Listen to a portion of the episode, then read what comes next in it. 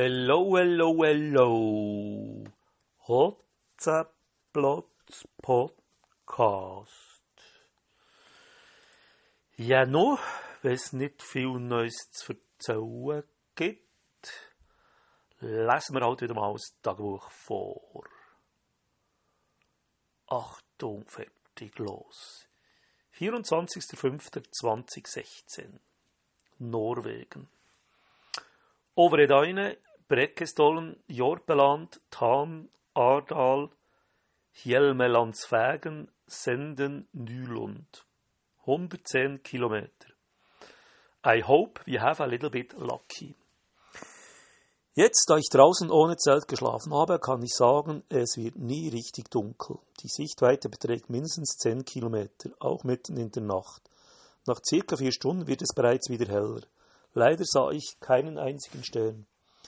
Entweder hat dies einen Zusammenhang mit der Sonne oder es hat hoch oben Wolken. Warm hatte ich die ganze Nacht. Äh, mein Schlafsack taugt noch was. Eigentlich will ich gegen 5 Uhr aufstehen und rechtzeitig am Start des Vitapuxus sein.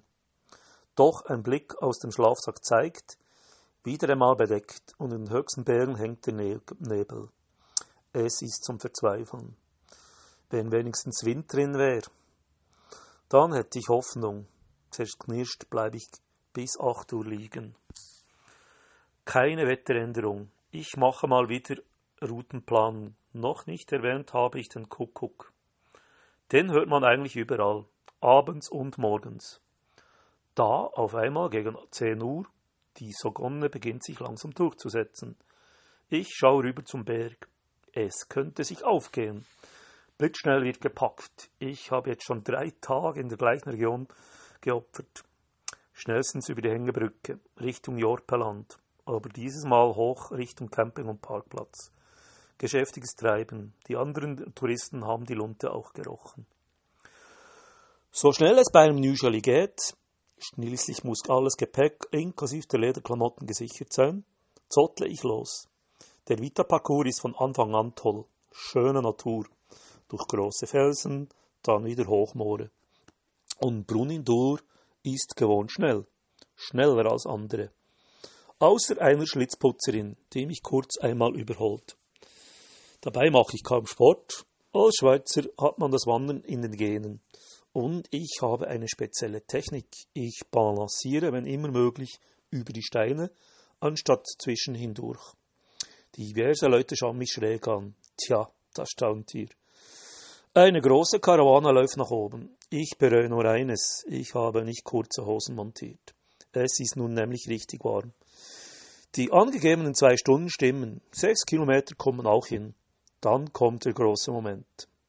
Wir sind nun etwa 550 Meter hoch. Eine letzte Biegung und man sieht nun den größten, Teils, den größten Teil des Lisabotenfjord bis hinten nach Lisaboten selbst wo ich vorgestern in der, Sa in der Sackgasse gelandet bin. Klammer auf, heute Morgen sah ich schon um 6 Uhr eine Fähre, Klammer zu. Aber meine Aufmerksamkeit gilt dem Felsen. Das Felsband, worüber der Wanderweg verläuft, ist zwar breit, aber eine riesige Auskragung. Und vorne ist nun die Plattform des Breckestollen zu sehen. 25 mal 25 Meter, fast ein perfekter Quader. Aber das aber das 600 Meter über dem Fjord und auf drei Seiten senkrecht. Als Kletterer habe ich schon einiges gesehen, aber das hier ist eine Nummer größer und vor allem schöner. Das Warten im schlechten Wetter hat sich gelohnt. Nachtrag 2021. In der Serie Vikings wurde auch am Breckestollen gefilmt. Die ganz gefährlichen Fotos direkt an der Kante wage ich nicht.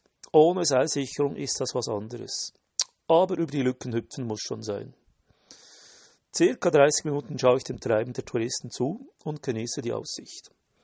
Dann will ich höher hinauf. Ich will den Breckestorn möglichst von allen Seiten fotografieren. Dabei kommt es sogar zu einer sechs Meter langen Kletterei und Brunhildur eilt einem Chinesen zu Hilfe, der eine zwei Meter senkrechte Stufe nicht hochkommt. Das Wetter ist wirklich super. Das gibt endlich brauchbare Bilder. Zwei Stunden wieder zurück.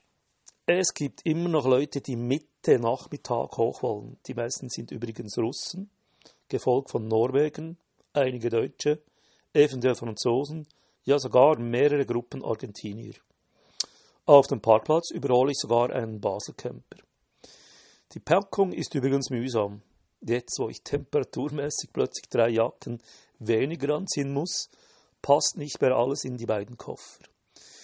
Die Situation spitzt sich sogar zu, denn im Jopaland wird Proviant gekauft.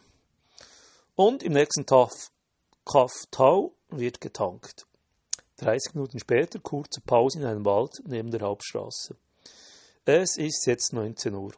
Ich beschließe noch eine Stunde zu fahren. Es kommen zwei Baustellen. Beide Male darf man nur mit einem Begleitfahrzeug durchfahren. Spinner. Im Gegenzug dazu haben sie Tunnel mit Kurven und die Mittellinie ist gestrichelt. Ich sage nur Spinner. Nach Sanden muss ich mit der Fähre übersetzen. Also mittlerweile, speziell bei diesem Wetter, finde ich eine Fähre besser als eine Brücke.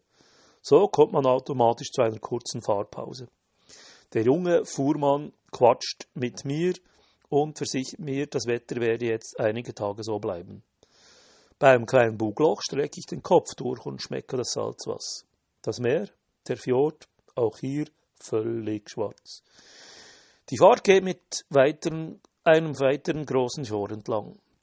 Bei einem Fotostopp, einem großen Fischerfluss, sichte ich einen, einen kleinen Rastplatz. Obwohl ohne Abendsonne entscheide ich spontan hier zu übernachten. Es hat nämlich sogar Tisch und Bänke. Das Ganze notabene direkt an der Hauptstraße. Aber nun um 22.14 Uhr ist hier gar nichts mehr los. Ein Friedenlund-Bier ist schon gekillt. Ich gehe jetzt nach unten ans Ufer einen Paffen. Mich schmerzen gerade die Schultern. Wahrscheinlich lande ich für ihn im Schlafsack. Sicher wieder ohne Zelt. Morgen kommt schon die nächste interessante Region. Und eine Dusche wäre wieder mal was. Und als Highlight das dritte Paar Socken. Good night, Helvetia. Nachtrag. In der Kurzzeit kam ein halber Zoo vorbei. Ein Insekt, das in vertikaler Körperhaltung fliegt. Ein Fischader mit weißem Kopf im Tiefflug. Dann besuchte eine Feldmaus meinen Tisch. Und vor dem Einschlafen flatterte eine Fledermaus in Kreisen, Kreisen über meinen Kopf. Und immerhin, zwei Sterne waren dann trotzdem zu sehen.